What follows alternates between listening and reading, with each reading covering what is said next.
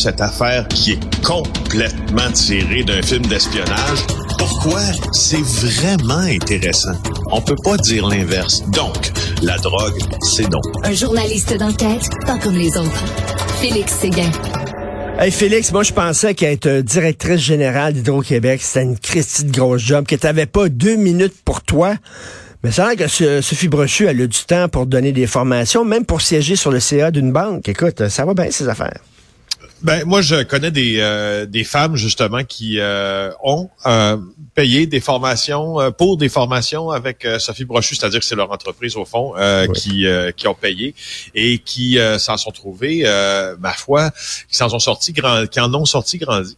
Euh, et qui trouvaient que l'exercice est extrêmement pertinent. Puis ils ont beaucoup d'admiration pour euh, Sophie Brochu. Ça, je crois pas qu'on puisse lui enlever. Cela dit, notre euh, bureau d'enquête ce matin avec Francis Alain là, de la section argent, vous pouvez trouver ce texte-là dans le journal, fait comme je dis toujours dans ce cas-là, œuvre utile parce que le journalisme, c'est aussi de surveiller nos élites. Et puis France, et puis Sophie Brochu, ben, est une femme qui fait partie de l'élite ben des affaires de notre société. Alors, voici ce qu'ils disent. Hydro-Québec a payé 250 000 dollars pour acheter des formations euh, à la firme du conjoint de sa PDG, Sophie Brochu, depuis sa nomination. Euh, et, on a fait appel à elle pour en, animer, si on veut, les formations. Alors, c'est ce que mes, c'est ce que mes collègues révèlent.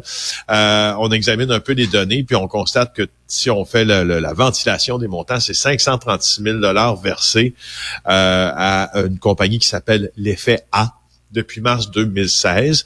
De ce montant-là, il y en a un peu moins que la moitié qui ont été dépensés depuis l'arrivée de Mme Brochu. Au total, il y a autant d'argent dépensé en deux ans et demi sous Sophie Brochu euh, à l'effet A que lors du règne, donc pour l'effet A, là, on s'entend que c'est la compagnie, autant d'argent lors du règne de Sophie Brochu que lors du règne euh, euh, précédent d'Éric Martel. Ça aussi, mes collègues font l'effort de, de nommer les choses. Sous Éric Martel, l'effet A, la compagnie, avait aussi des contrats. Là. C'est ça, euh, tu sais, on remet pas en question là euh, la pertinence des ateliers de formation que Sophie Brochu donne. C'est rien que Hydro-Québec, la société d'État qu'elle dirige, accorde des contrats à la firme de son conjoint. Reste que ça fait un peu apparence peut-être de conflit d'intérêts. On dit, elle, oui, mais elle n'a pas participé à la prise de décision. C'est pas elle personnellement que je comprends, mais reste que c'est, on peut quand même se poser des questions. C'est ça. Tu as raison de le faire parce que je te rappelle qu'il n'y a pas si longtemps, euh, pour des apparences bien moins de conflits d'intérêts, bien moins grandes que celle-là, des gens passaient à la moulinette là. Quand c'était dans l'air là euh, euh, post commission Charbonneau ou même pendant la commission Charbonneau là, euh, on s'est drapé dans une éthique là sans nom. Hein, et, puis on allait très vite sur la mise à la voie d'évitement de ces gens-là. Alors dans ce cas-ci, oui, il y a des experts qui s'interrogent. Michel Séguin qui remet pas lui non plus en cause, comme toi d'ailleurs. En fait, tu, tu, résumes ce que dit Michel Séguin, qui est vraiment un prof émérite de Ducam. Lui, il dit, on remet pas son intégrité en cause, pas son attachement pour la cause des femmes, mais ce qu'il dit, hmm, prudence en évitant toute implication directe dans une ben, entreprise d'une personne qui lui est liée. Il me semble que ça, c'est l'enfance de l'art. On rappelle hein, que Pierre Fitzgibbon fait l'objet d'une cinquième enquête de la part de la commissaire à l'éthique, là, à cinq reprises. Donc, on a l'éthique un peu élastique dans ce gouvernement-là. C'est quoi, là, ça fait deux jours que tu veux me parler de ça. C'est quoi, c'est la dame des dunes? C'est qui ça? ça, là, bon, c'est assez intéressant, ça. Le FBI, là, euh, a enfin, et vous allez voir le texte dans le journal de Montréal, ça date d'il y a quelques jours, mais allez revoir, là, c'est une dépêche qu'on reprend de l'AFP, mais moi, c'est une euh, affaire que que j'avais suivi, c'est-à-dire j'avais suivi parce que ça se passe en 1974, mais qui m'avait intéressé au cours euh, des 20 dernières années.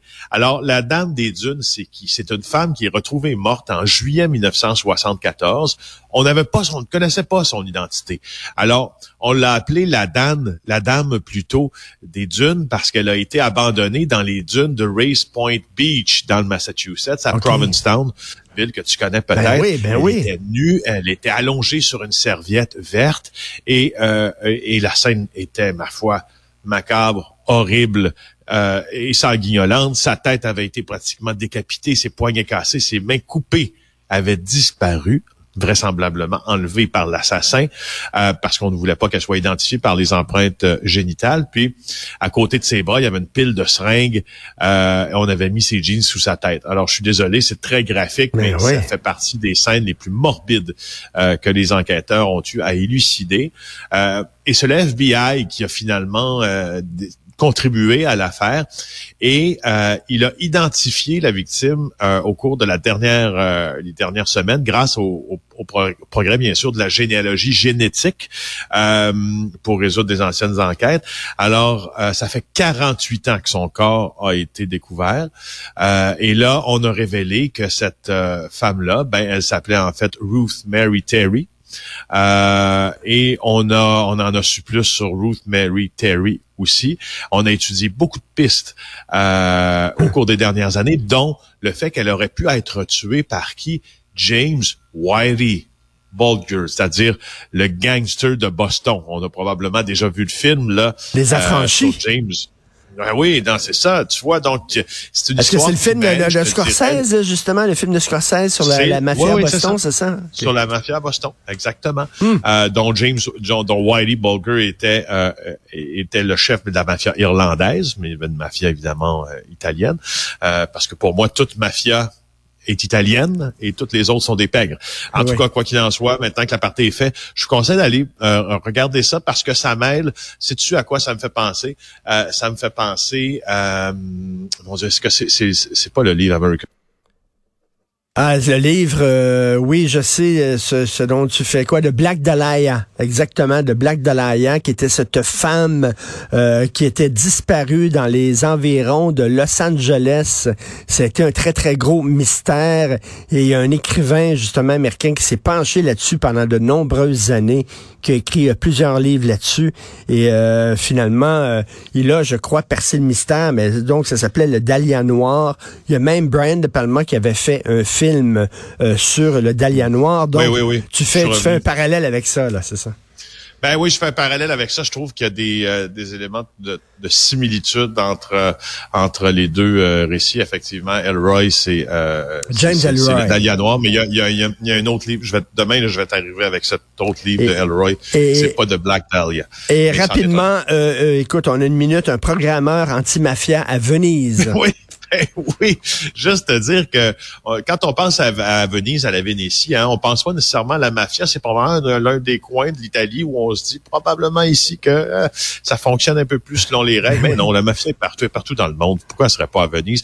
Il y a un programmeur de Venise et c'est un article du euh, Corriere della Sera qui nous dit que qu'il vient de coder finalement, c'est un programmeur, donc il code. De, de, de, concevoir un programme euh, qu'on appelle le programme anti-mafia, c'est-à-dire que ça, ça fait l'algorithme compte tous les contrats et les compagnies, les actionnariats de ces compagnies-là qui peuvent être liés à la mafia. Puis on s'est rendu compte que entre 5 et 7% du total du nombre des compagnies enregistrées dans toute la Vénétie étaient liées à, la, mafia. C'est énorme. Même à Venise, coudon, mais la mafia, elle est partout. Hein. Il y a un livre euh, euh, justement sur qui s'appelle Mafia Inc. que tu connais certainement et qui montre justement l'emprise tentaculaire de la mafia dans plein plein d'entreprises à travers le monde. Merci beaucoup Félix Séguin. On se reparlera demain. Félix Séguin du bureau d'enquête et de l'émission J. Bonne journée. Merci. Au revoir.